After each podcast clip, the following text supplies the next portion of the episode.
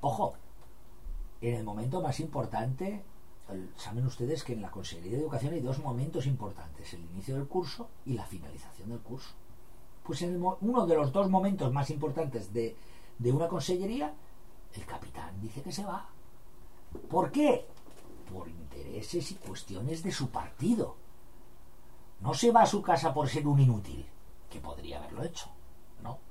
Se va a su casa porque así a ver si encabeza el, su partido y echan a Mónica Oltra y se pone él para ser él el líder y el jefe supremo y los, y los institutos, los colegios, los chavales, los profesores, los y esa gente, la gente no le ha importado mientras ha sido conseller ni un pimiento, pues no le iba a importar ahora que se ido. En fin, dicho lo cual, nosotros hoy tenemos la suerte de contar con eh, unos pocos irreductibles galos que quedan en esta en este imperio romano.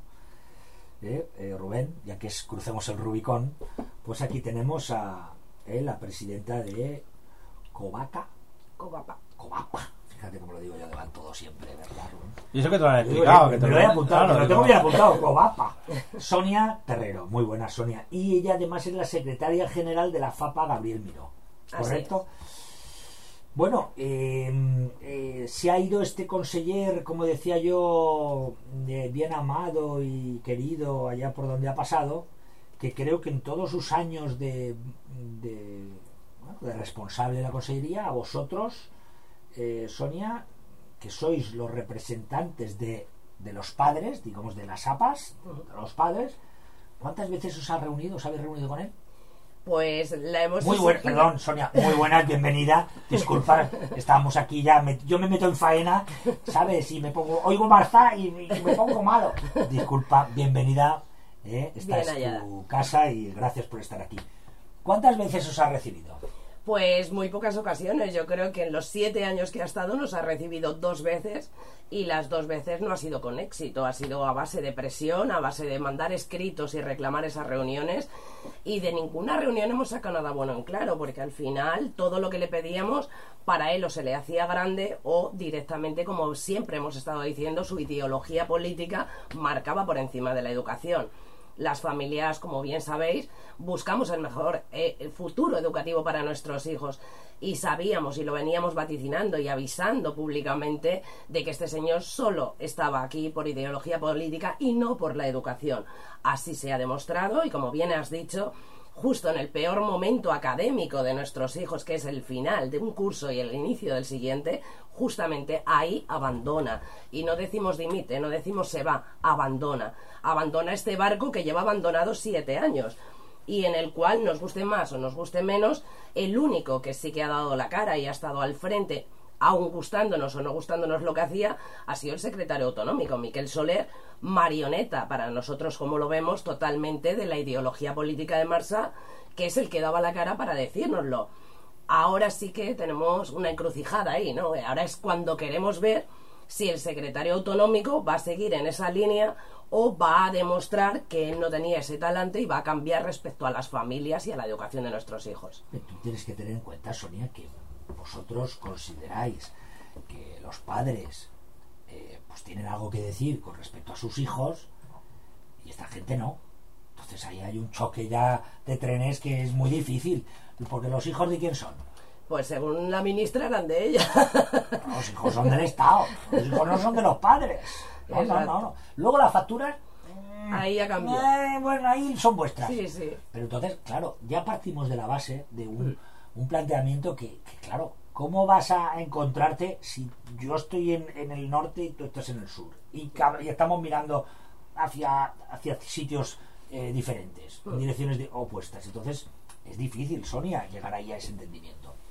Pero si a eso le sumas, como bien has dicho, que la educación se ha convertido en una cuestión ideológica. Así es. Y los niños los profesionales, los profesores, eh, directores, personal, son meros mm, peleles dentro de esta, eh, esta política ideológica que se ha convertido en la educación, no solo en, la provincia de Alicante, en la comunidad valenciana, sino posiblemente en España. ¿Vosotros qué esperáis con este, bueno, pues, pues al fin y al cabo va a haber un cambio?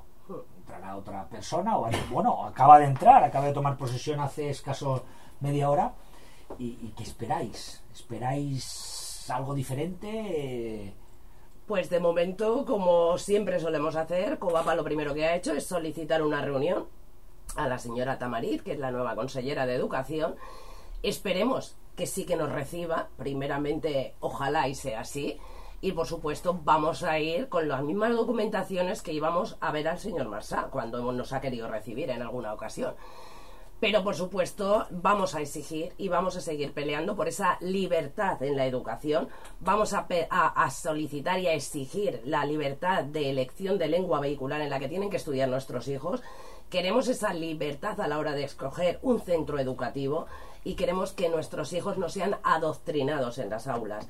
Esto sabemos que es difícil, que la señora Tamarit lo lleve adelante, puesto que viene del mismo partido que, nuestro conseller Vicent Marsa y que realmente solo tiene unos meses, ¿no? Para estar en la educación hasta las elecciones. Luego ya veremos si ella sigue o si hay otro cambio o qué va a pasar.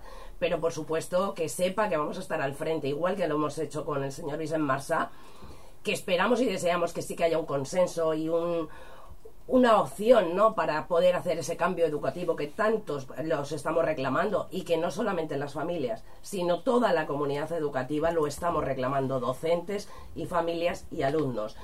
Y decirle bien claro que la educación está basada en, el futuro de nuestros hijos. Si ellos no luchan por esa educación, sabemos de sobra que entonces lo que buscan es un futuro muy negro y muy oscuro en nuestro país. Pues, Sonia, ¿sabes lo que va a pasar? Yo te lo voy a decir, voy a hacer un poco de, la bruja de la bola de cristal. Esto es muy sencillo, porque es viejo. Esto que ha hecho el señor Puig es muy viejo. Eh, bueno, el señor Marzá. el señor Marzá se va a intentar eh, liderar una opción política porque le toca, considera que él es el ungido. Pero, entonces, ¿qué va a hacer este consejo? Pues va a poner a esta persona y va a ser una balsa de aceite van a contar todas las milongas, van a escuchar, van a ser todo buenas palabras, bueno, van a suavizar, no van a cambiar nada, pero van a suavizar. ¿Por qué? Porque vienen las elecciones. Ni más ni menos. Y esto es lo que va a pasar. Y si no es así, aquí te puedes venir cuando quieras y volvemos a hablar. Yo te invito a que una cerveza. Bueno, unas Coca-Cola, agua con gas. Yo, no bebo. Y, y, verás, Sonia, y eso es lo que va a pasar. Ahora entregará la señora Tamarit y empezará. Venga, no, hay que tal, hay que entenderse, hay que no sé qué. Y como son solo unos meses, os van a marear, os van a, os van a intentar dividir desde dentro, se pondrán en contacto con grupos de dentro para y que digan, oye, ha habido un cambio, veis cómo no son tan malos, porque no puede ir a unas elecciones el señor Puig con el bagaje de lo que ha hecho el señor Marzá, que son barbaridades las cojas por donde las cojas. Así es, pero bueno, también las familias las familias en este aspecto hemos aprendido. Hemos aprendido durante siete años. que sí, sí, sí, por supuesto que sí. Además, lo estamos demostrando, ¿no? Incluso cuando el señor eh, Soler bajó a la Vega Baja a engañarnos, ¿no? Diciéndonos que nuestros hijos no iban a tener un problema con las lenguas, que sí que íbamos a tener ese derecho al examen en castellano y demás. Lo hemos demostrado, estaba públicamente grabado y ahora mismo está sucediendo totalmente lo contrario. De ahí que no nos fiamos de las palabras, las palabritas se las lleva el viento, como dice una canción por ahí y nosotros no nos vamos a fiar de ello. Nosotros lo primero que se ha pedido es la derogación de la ley 42 2002 eh, 2008 del 18 del plurilingüismo. Así lo vamos a seguir exigiendo. Todos tenemos que tener esa libertad en la educación y los padres somos los que decidimos por nuestros hijos. No vamos a, permitir que ningún partido político, sea del color que sea, decida en la educación. Y tampoco nos vamos a creer todas las milongas, ¿no? Que se puede decir entre comillas, que nos vayan a contar ahora, porque llevamos siete años sufriendo esa palabrería, pero luego a la hora de la verdad no se lleva adelante. Por lo tanto, exigiremos por escrito todas las decisiones o todo lo que nos quieran decir o intenten engañarnos. Por supuesto, no nos vamos a dejar engañar y vamos a ser un escudo nuevamente y vamos a estar al frente y si hay que salir a la calle, se va a salir a la calle a luchar por esa educación digna y de calidad. Eh, yo lo acabo de encontrar, se lo he pasado a Rubén. Esto es lo del señor Provocó que los valencianos sintiéramos Dicen- vergüenza de nuestro gobierno. ¿Eh? Soler, pues te lo he enviado Rubén. Espérate, Pero- sí, lo pongo, porque si no, no se- no se- ponemos. no se va a oír. ¿Y por qué ha dicho Sonia esto? Pues esto, esto es muy fácil. El señor Vicente Soler, secretario eh, autonómico de Educación, eh, perdón, Miquel Soler. Miquel, perdón, es que tengo otro, el otro Soler, Vicente es el, el De el de- exacto. Y yo que ya has visto que con los nombres soy muy malo. Yo, el señor Soler. Sí. Lo dejamos así. Ah, sí. Que tenemos un Alejandro Soler también aquí, otro Alejandro Soler de, de- de empresario. Bueno, eh, igual, señor Soler.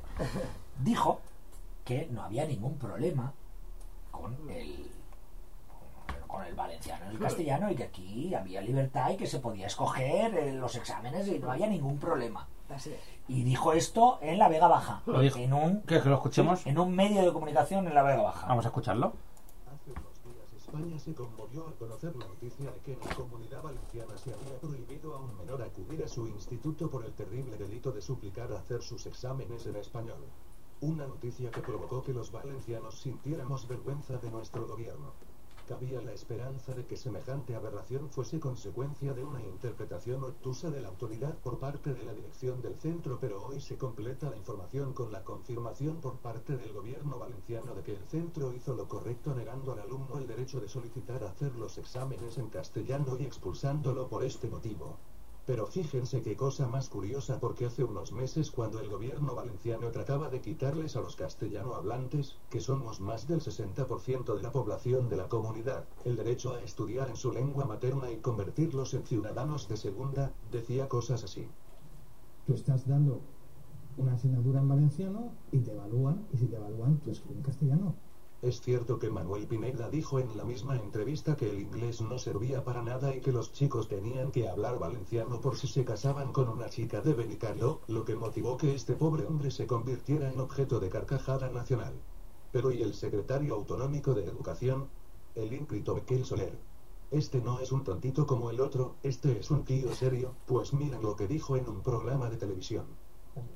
¿En qué lengua se van a tener que evaluar los alumnos? ¿Eso formará parte de- del proyecto eh, que se eleve a la consellería? Eh, No. ¿Cada uno va a poder contestar mm, los exámenes y las redacciones y las pruebas en la lengua que quiera? ¿Cómo va a funcionar eso? Por supuesto, es decir que, pero además eh, esto es ya no es futuro, es presente.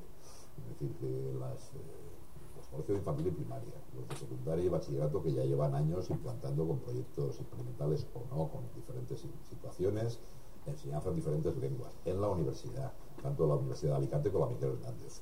Independientemente de la lengua vehicular y su en clase, los alumnos pueden hacer el examen, salvo que sea eh, clase de inglés, pues evidentemente el examen es en inglés, faltaría más. O clase de castellano, el en castellano van a entender. En las demás no se expresa la lengua que considero oportuna. Manuel Pineda es un pobre hombre Ya que está, ya bastante está, tiempo ya está, Rubén. Pues eh, no lo decimos nosotros, Sonia. Esto, eh, bueno, el vídeo este sigue, está circulado por redes y es muy significativo y pues, sirve para, para que no te lo cuenten. Pues uno puede escucharlo de viva voz y puede leer lo que se ha publicado en la prensa, que están ahí los recortes, porque esto es un chaval que pidió el examen en castellano. Y el centro le dijo que, que nanay. Y cuando este chaval todavía protesta, acaban expulsándolo. Eh, y cuando hay queja a la Generalitat, la Generalitat dice que el centro hizo bien, que es, que es correcto la actuación que hizo el centro. Y entonces este secretario autonómico, que es un mentiroso, porque aquí son dos cuestiones.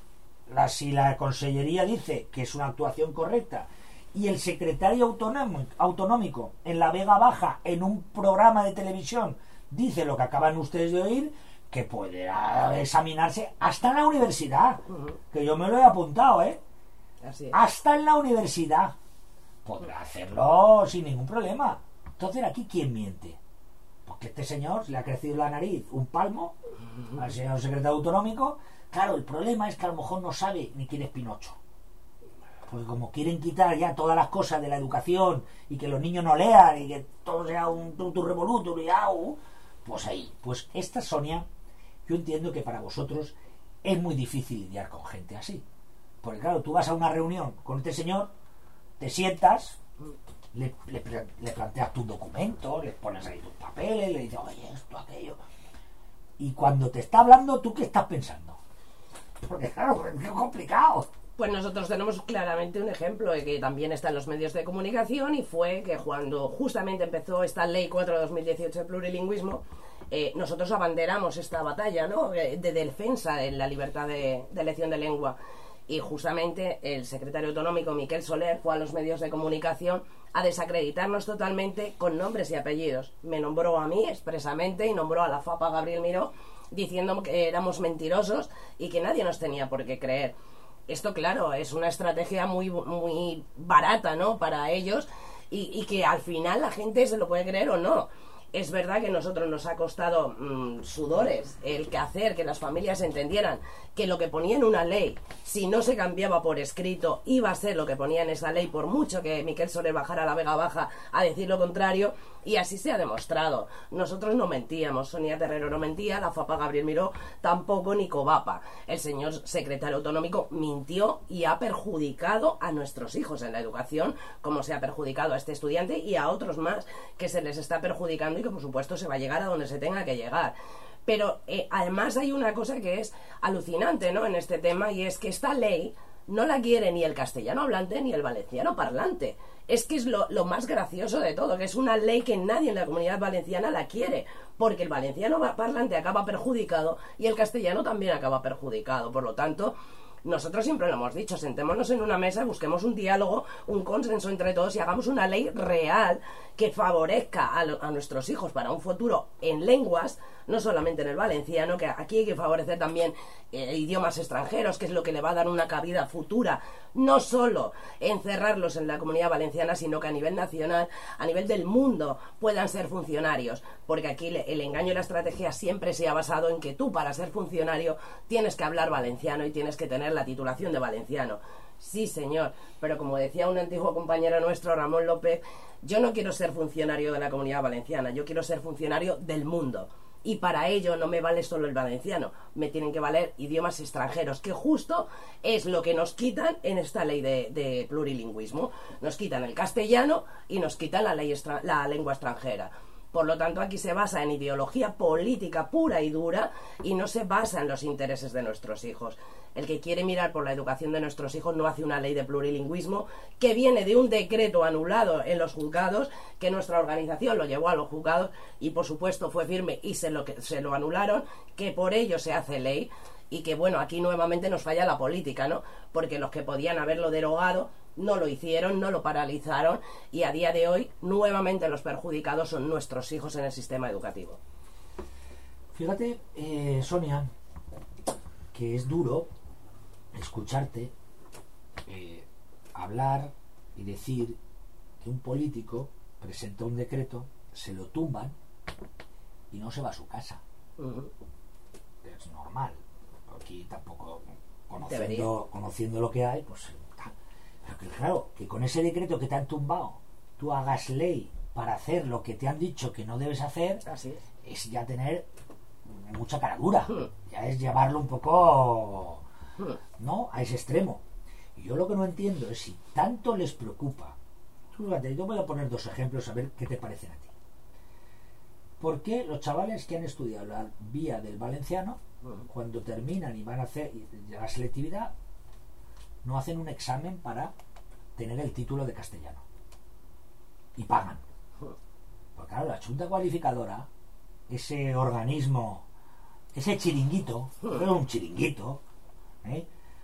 Eh, subsiste gracias a esos examencitos que hay que pagar para sacarse el título. Porque hay que pagar para sacarse el título. No vale que tú desde primero de- de- del colegio hasta que llegues a la universidad hayas estudiado en valenciano. Todo. No tienes título.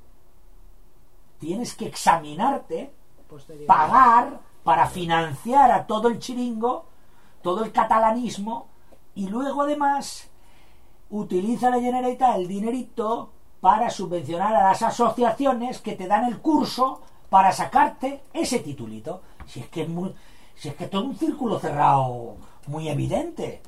Tío, yo no entiendo por qué los chavales que ya han estudiado valenciano no tienen un título. ¿Por qué? ¿Cuál es el motivo? Y eso lo que han estudiado valenciano. Pero es que me voy más allá.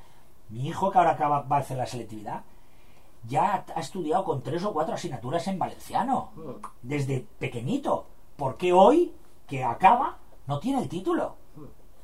Y si me dicen es que hay que comprobar los, que los conocimientos, digo, muy bien. Pues que les pregunten a los que han estudiado valenciano y que les hagan un examen de castellano. Y que paguen. Así es. ¿Por qué esta diferenciación? ¿Por qué tiene que haber ciudadanos de primera y ciudadanos de segunda? Y Sonia, además es que si nos damos explícaselo a los chavales. Y, y se defiende mucho la igualdad, ¿no? La Sí, igualdad y la transparencia, ¿en pero qué? en casos que, concretos que a ellos les interese, porque luego, como bien estás contando, en este caso no hay igualdad. Igualdad de lenguas y eres tú el primero que, para tu interés, me examinas a mí, pero no examinas al valenciano parlante, del castellano. Por lo tanto, aquí hay una diferenciación y aquí se ve bien claro. Para mí es triste decirlo, pero además no estamos estudiando valenciano dentro de No, las aulas. Lo hemos catalán. denunciado muchísimas Hombre. ocasiones y nos lo niegan, ¿no? Por activa No. y por pasiva y, e incluso, bueno, tenemos problemas, ¿no? Y enfrentamientos por este tema. Pero es que eh, nuestro propio conseller lo ha dicho bien claro. Y somos el país valencià y el país de, de los países catalans. Pero ¿cómo le puedo explicar yo a mi hijo que él vive en la comunidad valenciana, que para otros es el país Valencia? Yo voy al mapa de España a explicarle a mi hijo lo que es el mapa de España y no he encontrado todavía nunca ese país Valencia que a todos les gusta nombrar ahora mismo en este gobierno. Para mí es una falta de respeto a nuestro país, a nuestras lenguas, a nuestras tradiciones y a todo lo que sí que queremos. Porque nosotros nunca hemos estado en contra, los- las familias en este caso, nunca hemos estado en contra de ese aprendizaje de la lengua y la cultura valenciana. Y siempre lo hemos dicho así, pero de manera que realmente nuestros hijos aprendan la lengua y aprendan la cultura, pero no con ideolo- ideología política o con otros fines como se está pasando en Cataluña, no. Aquí queremos esa libertad para tener esa lengua como la teníamos antes, que nadie tenía un enfrentamiento con las lenguas, no había ningún problema en el sistema educativo y estos señores desde que han llegado han producido pues un enfrentamiento entre la propia comunidad educativa y un perjuicio a la hora de que nuestros hijos puedan estudiar. Sonia, Sonia Terrero, presidenta, presidente, Covapa, Covapa, lo he dicho bien ahora. Eh, Sonia, ¿por qué te metes en berenjenadas así? Porque tú podrías vivir muy tranquila, me imagino, con, no- ni te he preguntado, tendrás tus hijos, me imagino que si estás defendiendo la familia, pues tendrás tu familia, pero chica, podrías estar en otros menesteres. ¿Por qué te has metido en este, en Pues- este berenjenal? Pues justamente porque en la educación hay muchos problemas, no solamente de las lenguas, sino acosos escolares, bullying, hay violencias, hay de todo y pues cuando una familia va a quejarse a un centro educativo, al final te ves solo, abandonado y que nadie te ayuda. Al final el problema eres tú siempre para el centro educativo y tu hijo es el que sufre. Y en ese momento de mi vida en el que a mi hijo le afectó todo esto y fue acosado realmente dentro de un centro educativo, los únicos que me encontré en el camino para que me ayudaran fue la FAPA Gabriel Miró. Y de ahí que hoy, a día de hoy, yo esté en este mundo defendiendo los derechos que tienen que tener nuestros hijos, apoyando a todas esas familias que se sienten solas, abandonadas y que al final son las culpables según el centro educativo y nadie las defiende y a quitar ese temor ¿no? que tenemos todos. Porque al final una familia, por más que sufra su hijo, porque no tenga una educación, nos acabamos callando por el miedo a, es que si digo algo, luego qué va a pasar dentro del centro, me van a atacar. No, hay que ser valientes, para eso están las AMPAs, estamos las federaciones y las confederaciones. Y las, la- las federaciones y las confederaciones, por supuesto, no nos va a pisotear ni nos va a poner contra la pared nadie. Vamos a ir al frente, como lo estamos haciendo, como siempre hemos luchado. Vamos a exigir esos valores, vamos a exigir ese respeto que nos merecemos y, por supuesto, queremos elegir la educación. Y para ello están esos órganos que tenemos consultivos de la, de la Consellería, en los cuales a día de hoy parece que no quieren que existamos, pero que seguimos. Eh, Llevamos siete años peleando ¿no? contra lo imposible, hemos aguantado esos siete años y eso nos da pie a que gente como en este caso yo sea elegido asambleariamente, democráticamente y no a dedo, democráticamente por unanimi- unanimidad, que fui elegida presidenta para defender a todos esos derechos que tenemos que tener y estoy súper orgullosa de ello y voy a seguir en esta batalla. Pues Sonia, yo me gustaría que los oyentes eh, se dieran cuenta de, un- de una cosa. Y, y, bueno, es verdad, Sonia, que, que, bueno, te tocó y saltaste. Que es lo que nos pasa a todos. Así es. Pero debemos de saltar sin que nos toque, ¿verdad? Pues sí, para eso Porque, tenemos que unirnos a las AMPAs. Y tenemos que empatizar, darnos cuenta de que, oye, de que de verdad te puede tocar, de que de verdad el problema lo puede tener tu hijo mañana o tu hija, que no es, que esto es como una, quizá casi como una lotería y te cae la pelotita y te ha tocado. Que, que no nos acordemos de la lluvia solo, o sea, del paraguas solo cuando llueve. El paraguas, cuando lo vemos nublado, hay que llevar el paraguas. Y los tiempos educativos en esta comunidad están nublados desde hace mucho tiempo.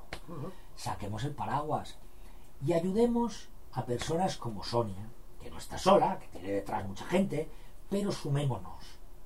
Demos un paso al frente, no nos quedemos, no nos conformemos con como a mí no me ha tocado nada, como en mi centro esto no pasa, como en... Ah, hasta que pasa. Porque esto es así. Esto es hasta que pasa. Y luego cuando pasa, me imagino que la desesperación tiene que ser muy grande, porque chocarse, Sonia, contra toda una administración que vosotros ya estáis dustos en esta materia de pelear contra la administración, pero cuando te pasa de primera, como te pasó a lo mejor el primer Sí, día sí. a ti, eso, eso tiene que ser muy duro, ¿no? Pues es desesperante, son lágrimas, es verte perdido totalmente, ver a tu hijo que sufre y que tú como madre o como padre no puedes hacer nada. No puedes hacer nada porque chocas contra un muro. En mi caso yo os puedo contar anecdóticamente para que os hagáis una idea de lo mal que yo lo pude pasar como madre, que a mi hijo con tres años se le obligó a firmar desde la dirección del centro un contrato en el que decía que se sabía todas las normas y conductas del centro educativo y que las tenía que firmar para llevarlas adelante y no fallar en ninguna. Esto con tres años. Ese contrato sigue a día de hoy y lo tenemos, vamos, que no lo perdemos porque nadie daba crédito a ello. Eso lo tienes tú guardado. Ese Por documento? supuesto, ese documento está en manos de la Federación y de la Confederación ¿Con y es una años? vergüenza, sí. Y el resultado fue el mismo de siempre. El que debe de salir de ese centro para poder ser feliz y, y vivir tranquilo fue mi hijo. Porque el centro se quedó tal y como estaba. Y esa es la, tristeza y por lo que estamos nosotros ahora mismo batallando y luchando. No, cuando hay un problema, se va el que genera ese problema. No tiene que irse la víctima como era en este caso. Yo a día de hoy he de decir que me siento súper feliz ¿no? de haber tomado aquella decisión porque era la salud de mi hijo y prefería sacarlo de ese centro. Hoy puedo decir que está en un centro maravilloso, bien atendido y con gente responsable de esos niños con vocación. Pero he de decir Que hay muchos centros educativos que de verdad había que hacérselo ver y que hacen falta inspecciones reales, pero inspecciones de verdad y entrar de lleno sin avisar. Lo que no puedes es avisarle al centro de mañana te voy a hacer una visita. No, vamos a, a detectar los problemas que hay en la educación, porque el problema está dentro de los centros educativos en la mayoría de ocasiones. Y por ello, nosotros, como bien habéis dicho, vamos a seguir peleando, vamos a seguir al frente y todas las familias que tengan algún problema, ya sea de, de una forma o de otra, por supuesto pueden contactar siempre con nosotros Y para que les aunque no ayudemos. tengan problemas, Sonia, Por de supuesto. verdad, yo el llamamiento es Hmm. que, que no haya problema Las no significa que que, no pueda haberlo mañana. Exacto. Las familias tienen que estar unidas, tenemos que estar unidos. Hay que formar parte, hay que participar de esas APAS, hay que eh, sumarse a la COMAPA o la FAPA Gabriel Miró, hay que sumarse, apoyar, ayudar, porque de verdad que mañana te puede tocar a ti. Yo quería preguntarte, ya que lo has dicho, es una cuestión que desde hace tiempo me viene rondando, el tema de bullying. Si los centros educativos tienen protocolos. ¿Hay protocolos de bullying? Bueno. Porque las quejas que a mí me llegan, no, son unas quejas muy marcadas, pero sí que son de que en un caso, oye, mi hijo tuvo un problema y ahí en el centro no sabían cómo actuar y eso no pasa nada y te dicen lo de siempre, ah, eso son cosas de niños, vale. Me imagino que si eso ocurre así es porque no había en el colegio ningún protocolo de actuación ante una situación de este tipo. ¿Sabes si a día de hoy es así? ¿Tienen los centros sus protocolos de, de- de actuación respecto al bullying o, o no? Puedo decirte que justamente, fíjate, esta semana pasada estuvimos en las Cortes, estuve yo compareciendo justamente por este tema, y cuando se comparece en las Cortes a día de hoy por este tema del acoso escolar, el bullying, eh, por supuesto quiere decir que no funciona.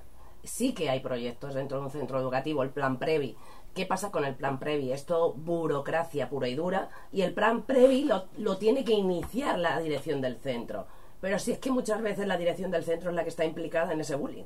Esa, esa dirección del centro es la que acusa al padre y la madre de que estamos locos, que estamos obsesionados, que esto es cosa de niños, que esto siempre ha pasado, que no pasa nada, que bueno, hombre, hoy se ha peleado él, mañana se pelea el otro, y no lo activan. Entonces, si no lo activas y empiezan a ejercer, y luego, claro, para nosotros un plan de prevención ante el acoso escolar no puede ser solamente dirigido por la administración, porque si al final lo coordinan, lo investigan y lo hacen todos los mismos, pues al final no nos sirve. Y las respuestas acaban siendo las mismas que he dicho anteriormente. Los culpables somos los padres y el niño tiene que acabar saliendo de ese centro educativo si quieres que ese niño no, no siga sufriendo. El acosador sigue quedándose dentro del centro y la dirección del centro, que lo ha hecho mal también, o estos docentes que no defienden lo que tienen que defender, siguen dentro de ese centro. El único expulsado es tu hijo y tú como familia. Y luego, a- añadido a esto, hay que decir que es vergonzoso, ¿no? Porque tenemos orientadores, ¿no? Que han sacado este nuevo gobierno Calla, en los centros. Tropocientos mil. Sí, madre pero uno para cada 29 aulas. Si realmente tuviéramos los recursos que hay que tener en un centro educativo, aquí no hay que ver el problema, el acoso escolar, como que el malo es el, el- el que está acosando. No. Lo que hay que ver es qué problema tiene ese niño para que esté actuando así. Y para eso tiene que estar el equipo directivo más esos orientadores y todos los especialistas que debería de haber en los centros educativos suficiente personal como para detectar este niño está actuando de esta manera, vamos a ver qué pasa, qué tiene dentro para que esté llevando a cabo esto. El problema y el que sufre no solamente es el acosado, sino el acosador también. Por lo tanto, si entráramos de lleno a, a- a sopesar el problema que hay y a darle solución, no llegaríamos a un plan previ y no le haría falta ese plan previ. Se actuaría de lleno desde el centro, se acabaría con este acoso escolar. Pero claro, a lo mejor hay otros intereses del cual no se quiere acabar con todo esto, que es lo que no entendemos. Y no puede ser que al final, cuando vemos estos problemas tan graves como los que están habiendo, tengamos que ser desde las federaciones o confederaciones los que saquemos proyectos para ponerlos en marcha proyectos como este último que acabamos de sacar nosotros desde la FAPA Gabriel Miro de Alicante, gracias a, su- a la subvención que nos ha ayudado la Diputación de Alicante, que se llama Por ti, por todos tus compañeros, respétate, respétame. Y este proyecto justamente va en esa dirección. No hay que tratar al alumno, hay que tratar a toda la comunidad educativa. Y en este proyecto nosotros tratamos de sensibilizar y formar, concienciar a todas las partes y una proyección social externa luego fuera del proyecto. ¿Quién está en este proyecto? Están docentes, familias y alumnos. Porque cuando hay un problema, el problema es de todos. No se puede tratar ni señalar solamente a los alumnos como se hace. El docente tiene que saber también cómo puede estar preparado para defender ese problema o cómo tiene que actuar. Y en este caso, lo que estamos viendo dentro de los centros educativos es que nadie está formado ni preparado para llevar adelante pues pasos tan importantes como puede ser la paralización del acoso escolar. Vamos, que no existen protocolos, Eh. Existe en el papel, el papel es muy bonito y acepta todo, pero, la existe- realidad ¿Existe un protocolo en papel? Sí, escrito, previ. Que si hay un problema previ. tienen que hacer esto, esto y esto y esto. Hmm. Pero, eh, bueno, pues es un poco como lo de los políticos con lo de los sueldos, que si son ellos mismos los que tienen que bajarse el sueldo, pues no se lo van a bajar nunca. Si es un centro el que tiene que, reconocer que tiene una situación así, pues el centro intentará siempre por no tener esa eh, fama negativa, esa eh, publicidad negativa, porque también hay que tener en cuenta que los centros luego tienen que tener matriculaciones, porque esa es una trampa que puso este esta consellería, corregidme si me equivoco, que entonces tú, para tener líneas abiertas de, de chavales, tienes que tener matriculación. Si no llegas a tanta matriculación, te voy quitando, te voy quitando clases. Así claro, si a mí- tú me vas quitando clases, me vas quitando recursos. Me vas quitando. Me- si me quitas esta clase, me tengo que quitar un profesor. Si me quito un profesor, un profesor no me lleva solo esto. Un profesor me lleva esto más todo aquello. Pero si me quitas el profesor por culpa de tres alumnos que me han faltado para matricular, y claro, si yo tengo mala fama, por un caso así, y yo salgo en los medios y se me genera esta mala fama, ¿qué va a pasar? Que a lo mejor luego me encuentro con una situación. Entonces, hay una situación un poco perversa en este sentido, ¿verdad, Sonia? Porque estas cosas tampoco deberían de ser así. Y además, justamente, de acuerdo a lo que estás diciendo, hay un dato súper relevante, ¿no? Eh, eh, se dice, ¿no? Que la Consellería es totalmente transparente, ¿no? En este aspecto. ¿cuál? Bueno, pues hemos de decir, ¿Qué, qué- qué consellería me dice cuál? se supone que la de la Comunidad Valenciana, pero bueno, Vale, vale. Justo. No sé, digo, acorde jo- vale. justo totalmente a lo que estamos hablando.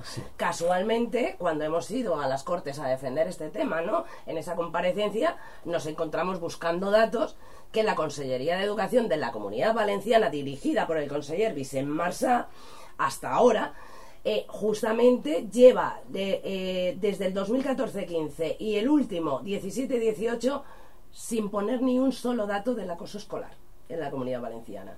Por lo tanto, ¿dónde están los datos de la transparencia y por qué no están esos informes Mira, publicados? Primero, primero de, de- de- de comunismo, si no, no, po- no existe, o sea, si no el dato no existe el problema. No hay problema de bullying en la comunidad valenciana. Pues según parece para él, No no. hay. Las familias nos quejamos por vicio, que es no así hay. para él. Si no existe, Claro. no hay. Así es. Pues así esto es. como el de la guerra que quería prohibir la guerra, ¿no? No, ¿Cómo pero a ver, acabamos a con, ver. con la guerra? Pues la prohibimos. La prohibimos. Ah, vale, pues bien. No, pero Pues que ya tú- esto, esto al final me recuerda, lo extrapoló a, a los problemas que está teniendo la, la Mónica Oltra, vicepresidenta del, del gobierno, con el caso de ese acoso de, de su exmarido, ¿no? Que ella decía que no existía. Al final, claro, es, lo niegas, al lo final es lo mismo. Yo no sé si es mm, esconderlo porque quieren esconderlo o, o que son gandules, que también es posible que también sean muy, muy, muy Me gandules. imagino que medios claro. no habrán puesto. Me imagino, Sonia, que esto es una cuestión también de, de medios. Porque, claro, todo esto está muy bien, muy bonito, que si leyes, que si protocolo, historia. Pero si tú no lo dotas de dinero Mm. y los centros están caninos, porque los centros, por culpa de cómo gestiona la consejería y en qué se gasta el dinero, porque si viéramos todo el dinero que, que, que malgasta la consejería en el plurilingüismo, Así es. fliparíamos. A ver si alguien tiene el arrojo de lanzarse a buscar todo el dineral de pasta que se va por el sumidero por la tontería esta del plurilingüismo. Y verían como en otras cuestiones como el bullying, por ejemplo, ni hay datos y estoy convencido que el dinero que se está empleando ahí, o sea, destinando es mínimo, si no es que no se está destinando nada, Sonia. Hombre, la prueba está que mm, ahora mismo como novedad tenemos que nos han retirado a los servicios, eh, a los SPES famosos que llevaban treinta y pico de años, nos lo cambian por orientadores, pero solamente tenemos un orientador para 29 aulas. Que me digan a mí cómo ese orientador va a poder realizar su función bien hecha. Es imposible, tiene que pasar por encima de todo y por lo tanto perjudicados los de siempre. El equipo directivo que ya no sabe cómo tomar las riendas de ese centro, que es verdad que hay que agradecer que hay centros educativos súper buenos y súper bien preparados y con esa vocación que hay que tener. Es que eso es difícil. Es difícil, pero hay algunos, ¿eh? Y, y Sí, además sí, los sí, felicitamos y les No, no, no. agradecemos. Igual que se han sentido, por ejemplo, abandonados justamente en mitad de una pandemia y han tenido que sacar adelante esos centros educativos en solitario, porque la consellería los abandonó. Y en esto, pues, felicitamos, ¿no? A ese personal. Pero sí que es verdad que, como bien dices, si no hay dotación económica, si no hay recursos, de nada nos va a servir. Estamos en los centros educativos totalmente a la desesperada buscando, pues como esto estamos haciendo ahora mismo, ¿no? Que las AMPAs y las familias llevemos, llevemos adelante proyectos, ya que la consellería no lo hace. No lo hace. Y es así, ¿eh? Así esto es una realidad. Sonia, quien muchas veces eh, los padres tienen que saber que muchas de las cosas que se hacen en ese colegio Hmm, es gracias a las APAS. así es. ¿Eh? De verdad. Hmm. Es que han sacado y han planteado proyectos y los han sacado adelante. Hmm. Porque no hay tu tía. Esta consellería, de un tiempo a esta parte, se cree que la educación, eh, eh, no sé, crece sola o que no necesita más que dos tontitos que la den. Pues no, esos tontitos necesitan también descansos y respiros. Porque tratar con chavales cansa, ¿eh? Que tiene hijos lo sabe Hombre. sabe, eh, pues tú imagínate que en vez de dos, tiene a, a 25. eh, y no son esos 25, porque luego estás en el patio y son esos 25 más el otro de los 25 de la otra clase, de no sé cuánto. Es decir, que es una comunidad, por eso se llama comunidad educativa. Así No, es. no se llama comunidad porque, porque gusta, ¿no? Es que es una comunidad. Y los profesores necesitan respiros, necesitan más personal. No es que bajes el ratio por bajar el ratio, que no se trata de eso. O sea, a lo mejor estaría mejor subir el ratio si hubieran más profesores, si no Lo que pasa es que la manera de tener más profesores es decir que bajen el ratio. Y por eso piden bajar el ratio. Mm. Y los padres decimos, pero si yo cuando estudié éramos 35 y 40 y no había ningún problema. Mm, Y hoy saben que no hay problema. Si hubiera más personal. Así es. Si a ellos no les da miedo tener en clase 25 o 27.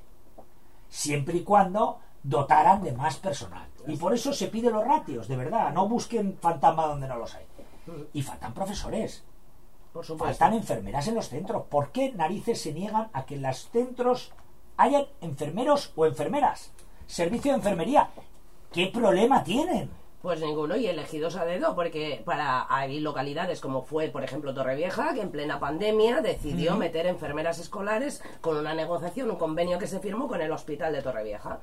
Se metieron en los centros e- educativos y resulta que la consellería vetó y exigió que se salieran de los centros.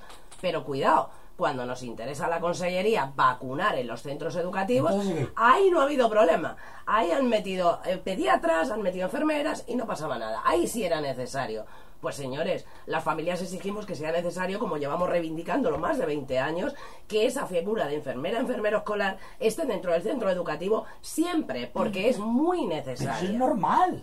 Pero ¿De para verdad? ellos no. Yo entonces acabo de averiguar, que yo no lo sabía, que en, que en plena pandemia en Torrevieja, ese hospital que eran ladrones, Mm. Alibaba y los 40 ladrones en Torrevieja que llevaban el hospital aquel, que ahora se ha demostrado, el tiempo pone a cada uno en su sitio ¿eh? Mm. y ve cómo se gestionaba de bien y cómo se está gestionando ahora, con todos los enchufados que han metido allí. Pero llegó un convenio para meter profesores en los centros y la consellería se puso hecha unos locos. Así es. Y, lo, y vamos, poco más que los echó a patadas. Mm. Pues estos mismas, estas mismas consellerías. La señora Ana Barceló, que ahora la han hecho portavoz del PSOE. El del señor Marzá, que ahora se ha ido a ver si capitanea Compromís. Esta gente, ¿ustedes no creen que un enfermero o una enfermera es más que necesario en un centro?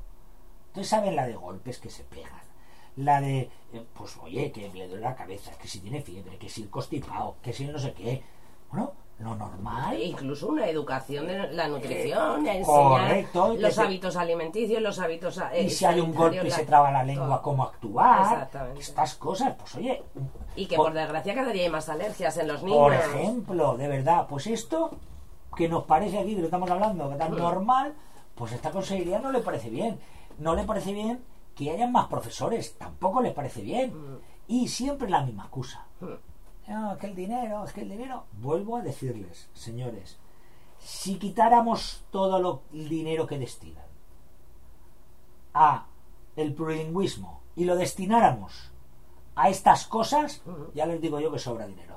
Pues sí. Seguro, Sonia. Si Seguro sobra pensáramos en la educación en vez de en el adoctrinamiento, habría dinero suficiente para tener un futuro educativo muy digno. De esta manera, como solo se busca el adoctrinar dentro de un aula y solo se buscan las imposiciones, al final ese dinero, como bien dices, se está pues volando, ¿no? Por unos lados y por los otros, pero a los centros educativos no llega.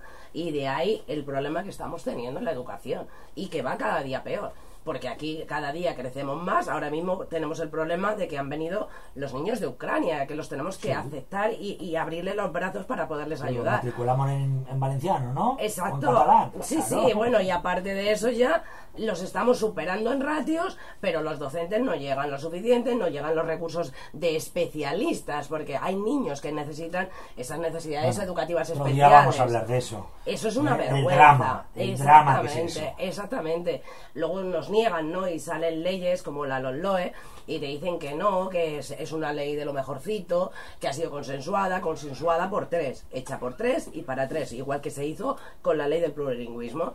Y ahí es donde vemos dónde nos quieren llevar. Nos dicen que no va a de- desaparecer, por ejemplo, los centros de educación especial. No desaparecen, pero si usted no me deja matricular a mi hijo y me lo, me lo matricula obligatoriamente en un ordinario sin recursos encima de todo, no, no desaparece, pero le cierro al final. Porque como no va a haber niños, gente. pues al final están cerrados. O, o centros como, por ejemplo, el de mi hijo, ¿no? 17 años en barracones, señores. 17 años. Es una auténtica vergüenza. Soluciones habitacionales. Exactamente. Sonia. Ay, Para Qué radical te has sí, sí. soluciones- Soluciones habitacionales. Para educación. Para educación. que, claro, es que... Aulas prefabricadas. Cierto. Ay, es que mira que llamarlo barracones. Mira, mira. Ay, ay, ay. No, no, además es que somos los mal mirados, ¿no? Y en este aspecto lo sabemos, ¿no? Y, y, bueno, lo asumimos. Si somos los que peleamos, al final somos los, a los que nos critican, ¿no? Pero dicen que hablen mal, o sea, que hablen de uno aunque sea para mal. Yo prefiero que sigan hablando, criticando a Sonia Terrero, a la Confederación Covapa y a la FAPA Gabriel Miró, la FAPA 9 de octubre en Valencia y la de Humanista Manuel Tarancón de Castellón, porque seguiremos, seguimos y hemos estado siempre a la disposición de las familias y vamos a seguir en esa guerra luchando por los derechos de nuestros hijos, luchando por esas familias que se sienten perdidas y que, como bien has dicho, invitamos a todas las familias a que estén dentro de un AMPA, a que luchemos entre todas, porque hay que recordar que la fuerza mayor en un centro educativo somos las familias. Tenemos más fuerza de lo que nos creemos y si todos nos uniéramos en la misma batalla a la hora de defender la educación, puedo asegurar que ningún partido político se reiría de la educación ni dejaríamos entrar a esas ideologías políticas que están entrando. Eh, Sonia, mm, me gusta lo que oigo. Ojalá te hicieran consellera de, de educación. No, no, no, no valgo yo para Eh, ello. pero eh, es verdad, Sonia, que lo hemos hablado muchas veces aquí. La Consellería de Educación, o en este caso eh, también el Ministerio de Educación, yo le echo más culpa siempre al Ministerio, que al final todo lo que está pasando aquí, la culpa la tiene el Ministerio que es que él no está asumiendo su responsabilidad. El gobierno de este país no asume la responsabilidad que tiene con la educación, que es lo que dice la Constitución española, que todos los, los españoles tenemos derecho a una educación, tenemos derecho a conocer el castellano. Claro, si tú vas a un sitio y no te dejan andar en castellano, pues ya, te- ya me la están cortando, coartando, ¿no? Pues eso lo dice la Constitución y el gobierno tiene potestad para actuar y no actúa. Pero es que siempre, porque hemos considerado toda la vida, desde que yo tengo uso de razón, el Ministerio de Educación como la María. O el de Sanidad también, fíjate, ¿eh? el de Sanidad con toda la pandemia que hemos vivido. Pues eran como los ministerios María, cuando decían, ¿qué ministerio le van a dar? A este lo van a dar, o Economía, el otro. Y cuando se quedaban para el final, de, este es el de Educación, vale, si ese no tiene... ah". ¿Por Así qué? es. ¿De verdad que tampoco importa o ha importado la educación en este país? ¿Tan poquito, tan poquito? Pues sí, a las pruebas nos remetimos, ¿no? Si la educación y, y se le diera la, la importancia y la relevancia que tiene que tener, a día de hoy no estaríamos hablando de este tema aquí. Y si estamos Es que hablando no es, quieren poner justamente porque no No, no, claro Sonia. que no. Al igual que nosotros llevamos exigiendo ese pacto educativo nacional, años y años de reivindicación en ese pacto y nunca se va a llegar a un acuerdo. Pero porque no interesa políticamente.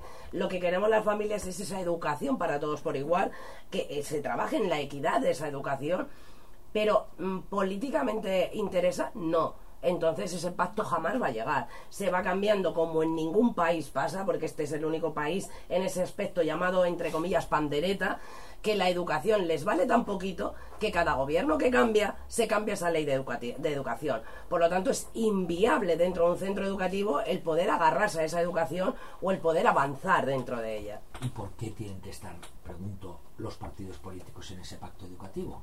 Y me voy a explicar, ¿eh? tú respóndeme, pero yo me a- a- Sí. añadiré que nadie se lleve a error. No Mm. estoy diciendo que no participen en el proceso educativo, pero en el pacto educativo, porque tienen que estar los partidos políticos. Ojo, o los sindicatos, porque tienen que estar. Mm. ¿No sería mejor que igual que vosotros tenéis un proceso que os eligen, pues eh, los profesores, los profesores, no formar parte de un sindicato que es diferente. Mm. Los profesores votaran y eligieran a unos representantes, los profesores. Vuelvo a decir, no los sindicatos, que en este país no hay obligatoriedad de, de afiliarse a un sindicato, por lo tanto, no porque tienen que estar los sindicatos, y a lo mejor les han votado un 20, 30%. ¿eh? No entro en eso. Que se hagan unas elecciones y se reúnan y lleguen a un pacto educativo y los políticos tienen que ejecutar el pacto que se llega ahí. No participar de los políticos porque tienen que participar del pacto educativo. Por eso entran las ideologías. Porque Pues- entran los partidos políticos. Pues yo he de darte una alegría en este aspecto, A ver. porque justamente nuestra petición de pacto educativo se basa justamente en lo que acabas de decir.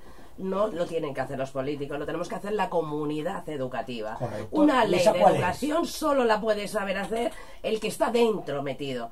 Lo que no puede ser es que al final el, el rojo quiere una cosa, el azul otra, el morado otra, el verde otra, pero ninguno piensa realmente por esa educación que nosotros queremos para nuestros hijos. Por ello, siempre desde Coapa se ha planteado ese pacto de consenso. Primero reunamos todas las partes. Vamos a exponer encima de la mesa lo que queremos cada uno y luego vamos a llegar a un entendimiento qué es lo mejor para ellos. Y ahí es donde luego los políticos podrán coger ese documento realizado por la comunidad educativa, defenderlo y llevarlo hacia adelante, dotándonos de los recursos necesarios y respetando cada párrafo que ponga en esa ley educativa. Bueno, pues esto, Rubén, no deja de ser marcar la agenda política, que es lo que hemos nosotros reivindicado, Sonia, muchas veces en este programa, que ya es hora de, de- De que la sociedad civil que la sociedad civil marque la agenda, Claro. no los políticos nos marquen la agenda a nosotros, que ellos tienen que ejecutar nuestras órdenes, no, no ponernos encima de la mesa, "Eh, estas son las órdenes y todos detrás. Pues no, a mí me encanta haberte Mm. escuchado de- decir estas cosas porque, bueno, porque yo coincido, creo que habrá que afilarse a la, a la fapa, Habrá, habrá, habrá. ¿sabes? Habrá. No sé, habrá que meterse aquí en el lío también. En fin, Sonia, muchísimas gracias por, por habernos atendido. Sonia Terrero, presidente Covapa, secretaria general de la FAPA Gabriel Miró. Eh, te esperamos en un par de semanas antes de que acabe el, el curso definitivamente o justo cuando acabe y así, si quieres, podemos hacer un, un pequeño balance. ¿eh? Ahora después de, para finales de junio, ¿eh? Eh, si te parece, te vienes y hacemos un balance de lo que ha sido este curso, de qué se plantea, qué podemos hacer. y quizás sepamos ya de que pie va a cojear la nueva consellera. Bueno, Aunque eso- no haya dudas, pero yo que sé. ya, yo ya lo he dicho. Pero bueno. Mantenemos el contacto, ya me dirás si tengo yo razón en lo que te he dicho. ¿no? Ya lo verás, como ahora van a ser todas palabras bonitas, que bien, suavizando. Bueno, es que era, no entendíais lo que quería hacer eh, Marzá, no era artis y todo. Ya lo verás. Pero claro, hasta que ganen las elecciones y otra vez. ¡pum! Porque esto mismo lo hicieron hace cuatro años, ¿eh? que nadie se equivoque. Hace cuatro años, el señor Marzá ya se puso eh, un sayo. Encima hizo como las ovejas, ¿no? El cuento ese de o Ulises cuando quiso escapar, ¿no? Se puso ahí la piel de oveja e intentó escaparse. Pues eso hizo el señor Marzá hace tres años. Y ahora lo que pretende hacer este consejo. En fin, a mí no me engañan. Al que quiera dejarse engañar. Finales de junio. Te citamos ya, Sonia. Esta es tu casa y de verdad muchísimas gracias por, Gracias a vosotros porque es difícil que se nos dé voz a las familias y cada medio que nos dais voz para nosotros es súper importante porque es de la manera que todos los padres y madres nos enteramos de lo que está pasando dentro de los centros educativos, dentro de las consellerías y a nivel estatal, por supuesto, de esa guerra que llevamos abierta para tener esa educación que todos queremos. Pues que sepas que aquí una vez al mes tienen los micrófonos abiertos, sin problemas, ya estás invitada, Muchas ya podéis hacer hueco en la agenda y aquí estáis invitados para, para tratar todos estos asuntos y que vayan surgiendo esa campaña de por ti, por mí, por todos mis compañeros, por mi primero, respétame, todo lo que os haga falta, de verdad, en esta casa en Crucemos el Rubicón, tenéis las puertas abiertas. Muchas gracias, Sonia. Gracias a. Gracias, Sonia. Eh, hacemos una breve pausa, Alejandro, y volvemos con más cosas de aquí. en Crucemos el Rubicón en Radio Intereconomía Provincia de Alicante. ¿Estamos fuera? Bueno, ya te lo he dicho, en antena no puedes de- negarte. No, no, no, Sonia, yo no me niego. ¿eh? Yo soy de palabra. ¿Vale? ¿eh? Finales de. Apúntatelo Sí. ya, que sí, eso, después de hogueras, Sí. ¿eh? que son